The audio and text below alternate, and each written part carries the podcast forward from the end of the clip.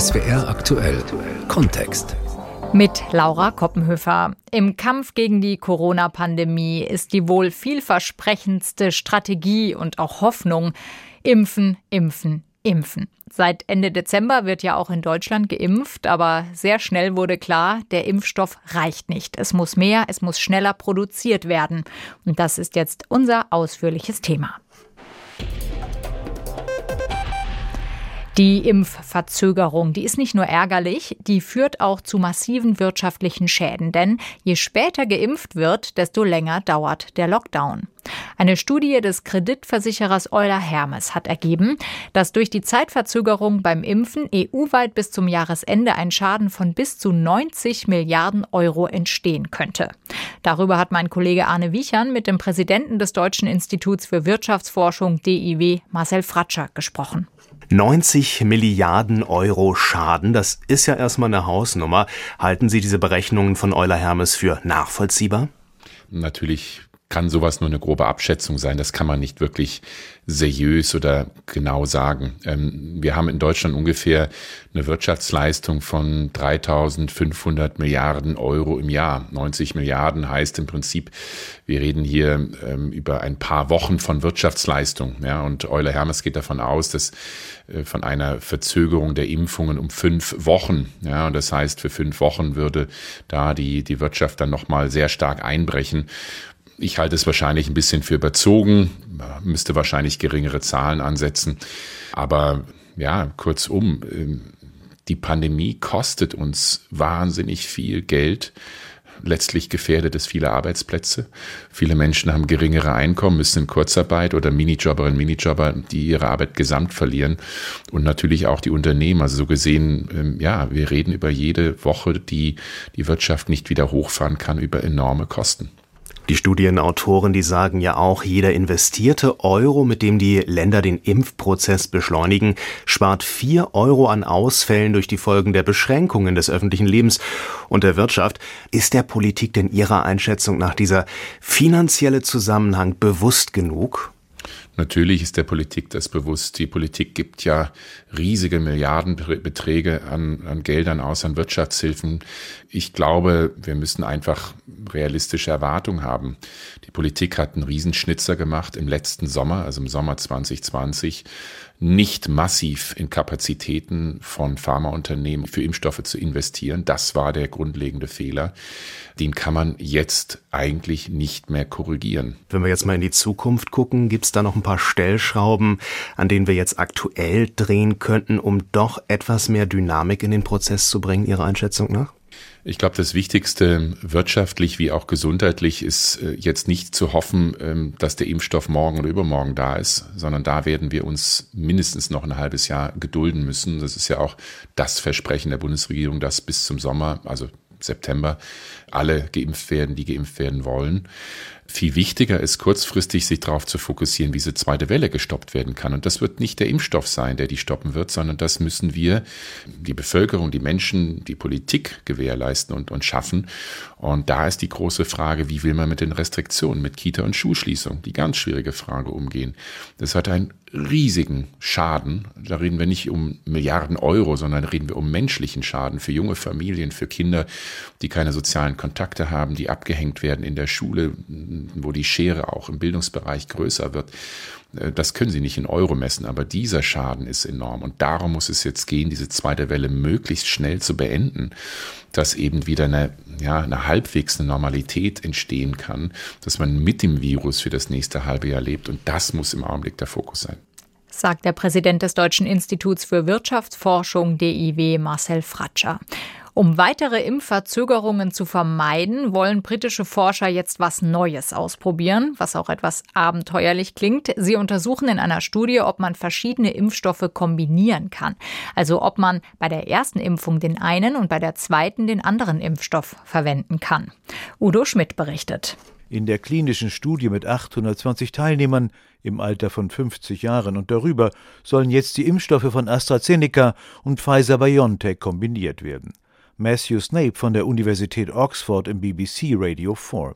Well, the main drive behind this study is to improve flexibility of vaccine delivery Das Hauptinteresse ist, die Flexibilität zu testen, um auch eine AstraZeneca-Impfdosis an jemanden ausgeben zu können, der eine erste Impfung von Pfizer erhalten hat.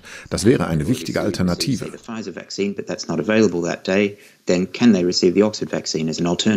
Zwei Fragen, sagt Matthew Snape, stehen im Fokus der Studie. We're looking to see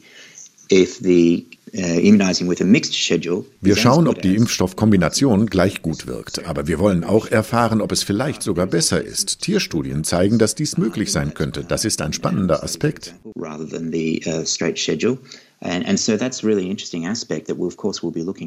Gleichzeitig sollen unterschiedliche Intervalle bei der Gabe der beiden Impfdosen getestet werden. Erfahrung mit der Kombination verschiedener Impfstoffe gibt es bereits beim Schutz vor Hepatitis, Polio, Masern und Mumps. In diesem Fall jedoch werden Impfstoffe unterschiedlicher Wirkmechanismen kombiniert. Während Pfizer BioNTech einen RNA-Impfstoff anbietet, schützt AstraZeneca mit einem sogenannten Vektorimpfstoff. They're just delivering it in different ways. Sie liefern den Schutz auf unterschiedlichen Wegen. Es ist spannend und aufregend, solche Impfstoffe kombiniert zu verabreichen. Die Studie ist auf insgesamt 13 Monate angelegt. Das Team um Matthew Snape erwartet erste Ergebnisse aber bereits bis Juni. Derzeit so Großbritanniens für die Covid-Impfung zuständige Staatssekretär Nadim Sahavi werde sich an der Impfpraxis im Vereinigten Königreich durch die Studie nichts ändern. In Großbritannien sind bereits mehr als 10 Millionen Menschen geimpft worden. Eine zweite Impfung haben allerdings erst etwa 500.000 Menschen erhalten. Bevor aber womöglich irgendwann Impfstoffe miteinander kombiniert werden, bleibt es bis auf weiteres dabei, dass nur ein Impfstoff pro Patient verwendet wird. Und wahrscheinlich bleibt es auch erstmal bei den Engpässen beim Impfen. Daran hat auch der Impfgipfel von Bund und Ländern vor einigen Tagen nicht viel geändert. Da stellt sich die Frage, woran liegt denn das, dass es immer noch so viele Fehler und Pannen in der Corona-Politik gibt. Darüber hat mein Kollege Stefan Eich mit dem Philosophen und Autoren Christoph Quarch gesprochen. Geht es wirklich ums Wollen oder geht es ums Können? Herr Quarch, fehlt es an Willenskraft oder an Kompetenz? Was meinen Sie? Ich finde, beide Optionen sind eigentlich ziemlich niederschmetternd. Denn ob man jetzt einer Regierung mangelndes Können oder mangelndes Wollen unterstellt, steht eigentlich den Verantwortlichen schlecht zu Gesichte. Und am schlimmsten wäre es natürlich, wenn, wenn eigentlich beides zutrifft, ja, wenn es sowohl am Wollen als auch am Können fehlt. Und ehrlich gesagt, der Eindruck entsteht langsam, es könnte so sein, denn die Liste der Fehlschläge wird ja immer länger. Wenn wir jetzt einfach nur zurückblicken, erst die millionenschwere Corona-App, die ins Wasser gesetzt wurde, dann Digitalisierung in der Schule, wollen wir lieber gar nicht drüber reden, Novemberhilfen verschleppt, jetzt das Impfdesaster und das in einem Land, das eigentlich mal sehr stolz war auf seine Organisationskünste. Ah, ich finde das schon alarmierend. Kompetenz kann natürlich auch sein, Krisenmanagement zu betreiben. Und in so einer Krise, wo absolut viele Fakten fehlen, da muss man irgendwie handeln aus dem Bauch heraus. Ist das vielleicht das Problem, was wir gerade haben, dass das manchen Politikern fehlt, dieses Bauchgefühl, was das Richtige sein könnte? Das mag eine Rolle spielen und sozusagen hier auch die Intuition fehlt, aber damit verbindet sich auch immer Mut, Risikobereitschaft, der Wille, wirklich neue Wege zu gehen. Das ist etwas, was ich aus meiner Beratungsarbeit von Unternehmen auch gut kenne. Jeder Unternehmer sagt mir, es kann eigentlich für ein Unternehmen nichts Schlimmeres sein, als wenn man sich auf seinen Erfolgen ausruht. Weil was dann passiert ist, man switcht dann mehr oder weniger in den Verwaltungsmodus und dann passiert es eben ganz schnell, dass man letztlich Innovation verschläft, dann kehrt irgendwie der Schlendrian ein, man wird irgendwie bequem, man versucht den Laden noch am Laufen zu halten aber dann gibt es eben keine Innovation mehr. Aber Herr, Herr Quarch, ja? Innovation gibt es in dieser Innovation gibt es in dieser Krise in negativer Art doch genau. Es passiert immer wieder irgendwas. Das Virus mutiert, die Impfstoffe, die kommen nicht und da muss die Politik darauf reagieren. Da können Sie doch nicht sagen, die ruhen sich auf alten Dingen aus. Doch, sie ruhen sich auf alten Dingen aus. Sie ruhen sich auf einem Verwaltungsmodus aus, der letzten Endes darin besteht, das Krisenmanagement an Behörden zu delegieren. Es wird dann in einen Administrationsapparat delegiert und es fehlt letztlich daran, neue Wege zu gehen, auch mal andere Stimmen zu hören. Es fehlt daran, innovativ in die Zukunft zu blicken, eine Vision davon zu entwickeln, wo man eigentlich mit dieser Gesellschaft hin möchte. Und vor allen Dingen fehlt mir der Wille zu sagen, wir wollen das auch, ja. Wir sind Deutschland, wir waren mal Weltklasse und jetzt sieht es so aus, dass man sich irgendwie damit zufrieden gibt, dass man früher früher gewesen zu sein und ansonsten seine Misserfolge schön zu reden. Sagt der Philosoph und Autor Christoph Quarch. Wenn wir in Sachen Impfstrategie ins Ausland schauen, da fällt auf, manche Länder machen das wirklich gut. Da ist von Impfchaos irgendwie keine Spur.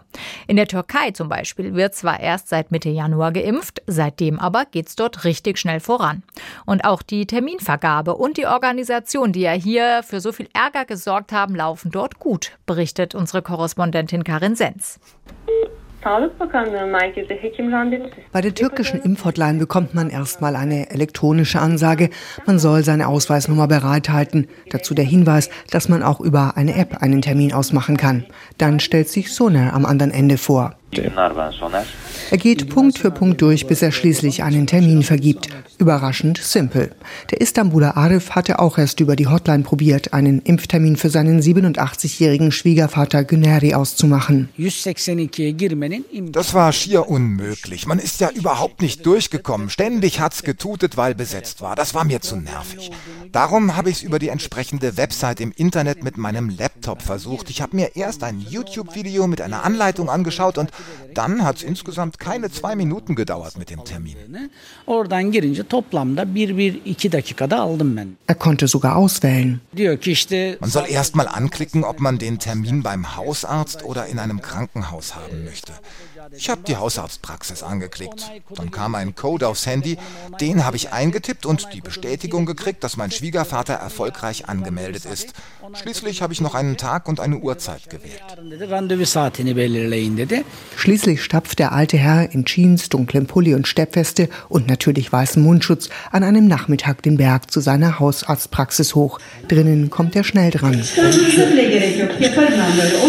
Er soll sich auf einen Stuhl setzen, erklärt eine Krankenschwester und den Oberarm freimachen. Zack, und schon ist die Spritze drin. Zehn Minuten muss Generi noch in der Praxis bleiben, falls es eine allergische Reaktion gibt. Schließlich kriegt er noch einen Zettel mit Informationen für die zweite Corona-Impfung. Das war's dann aber auch schon. Ich wollte ja erst gar nicht, weil man weiß ja nicht, wie der Impfstoff wirkt, welche Nebenwirkungen auftreten. Aber jetzt lassen sich ja nach und nach alle impfen. Deswegen habe ich es auch gemacht. Die Türkei hat den Impfstoff Sinovac aus China gekauft. Anfangs gab es Lieferschwierigkeiten, aber seit Mitte Januar kommt man zügig voran. Arifs Schwiegervater Güneri ist einer von rund 2,5 Millionen Menschen, die schon geimpft wurden. Mit seinen 87 war er laut Impfplan in der ersten Gruppe, gleich nach Ärzten, Krankenhaus- und Pflegeheimpersonal, Bewohnern und Apothekern. Und dann ist auch noch alles kostenlos, sagt der alte Herr. Überhaupt nichts musste ich bezahlen, aber ich hätte auch dafür bezahlt, wegen meiner Gesundheit. Was bleibt einem denn übrig?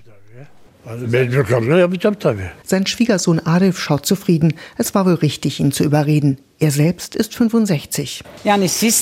Das System scheint ja ganz gut zu funktionieren, aber ob das so bleibt, also ob es auch so gut funktioniert, wenn die Jüngeren drankommen, beispielsweise die unter 65, wird es dann noch genug Impfdosen geben? Werden wir die zweite Dosis bekommen? Angeblich hat die Türkei insgesamt 50 Millionen Impfdosen aus China gekauft. Das reicht für 25 Millionen Menschen im Land. Und wohl ziemlich sicher auch für Arifs Schwiegervater. Der soll Anfang März wiederkommen. In dieser ganzen Diskussion um die richtige Impfstrategie gibt es aber noch einen anderen Aspekt. Was ist denn mit denen, die schon geimpft sind? Kann man denen trotzdem weiter die Grundrechte einschränken? Oder sollten sie beispielsweise früher als andere wieder ins Restaurant oder ins Theater dürfen? Skandinavien plant das und will deshalb einen Impfpass einführen. Dänemark hat sich bei diesen Plänen an die Spitze gesetzt und Schweden zieht nach, berichtet Carsten Schmiester. Ungewohnt früh am Morgen stellte sich Gesundheitsministerin Lena Hallengren vor die Kameras. Das Frühstücksfernsehen übertrug die virtuelle Pressekonferenz live.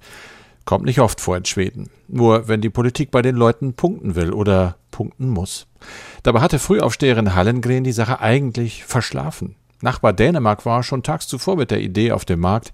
Egal, das können wir Schweden auch. Heute präsentieren wir Neuigkeiten zur Arbeit an einem Impfpass, der wohl genauso ersehnt ist wie die eigentliche Impfung. Ein Beleg dafür, dass man die Spritze bekommen hat und die Möglichkeit, ins Ausland in Urlaub zu fahren oder einen geliebten Verwandten zu besuchen.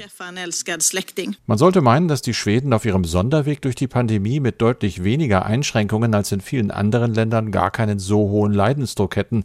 Kein Lockdown, keine Maskenpflicht, Restaurants und Geschäfte zwar mit Besucherobergrenzen, aber offen. auch Friseure. Doch es ist Februar und da wird den meisten Leuten hier der Winter zu viel. Genau damit warb Digitalisierungsminister Anders Ügemann für den digitalen vieles wieder Möglichmacher. Bereits mit der ersten Spritze haben alle, die sich impfen lassen, einen Nachweis darüber bekommen. Jetzt entwickeln wir die digitale Infrastruktur. Der Impfnachweis soll dadurch sicherer, einfacher und international anwendbar werden. Und dann nichts wie ab nach Thailand, dem mit den USA beliebtesten Winterfluchtort der Schweden. Ganz so schnell geht's dann aber doch wohl nicht. Der Pass soll erst zum 1. Juni verfügbar sein, sagt die Regierung, und dann ist auch in Schweden Sommer. Doch der nächste Winter kommt bestimmt. Spätestens dann sollen geimpfte Schweden wieder in die Sonne fliegen dürfen. Es gibt da nur ein kleines Problem. Ministerin Hallengren sprach es indirekt an. Damit der Nachweis international funktioniert, muss er von allen Ländern anerkannt werden. Dabei arbeitet Schweden aktiv mit der Weltgesundheitsorganisation und der EU zusammen, damit wir einen internationalen Standard bekommen. Spätestens hier war vielen klar, das dauert. Aber so ein Pass kann ja auch zu Hause Vorteile bringen. Dänen und Schweden prüfen, ob er zum Beispiel als Eintrittskarte für Restaurantbesuche in größeren Gruppen oder für dann wieder mögliche Großveranstaltungen, Konzerte oder Fußballspiele gelten könnte. Bedenken, damit würden nicht geimpfte benachteiligt, sind noch nicht wirklich laut geworden. Ebenso wenig wie Sorgen um Datensicherheit. Die meisten Menschen in den nordischen Staaten leben seit Jahren und Jahrzehnten mit Personennummern oder digitalen Patientenakten. Jede und jeder kann rauskriegen, was wer an Steuern zahlt gläserne Bürger? Nichts Neues und auch nichts Beängstigendes. Schließlich gibt es kaum bekannte Missbrauchsfälle, dafür aber ein großes Grundvertrauen in den Staat, der hier meist als fürsorglicher Beschützer gesehen wird und kaum als böser Big Brother. Zum aktuellen Stand der Impfstrategie und der Impfkampagne war das SWR aktuell Kontext mit Laura Koppenhöfer.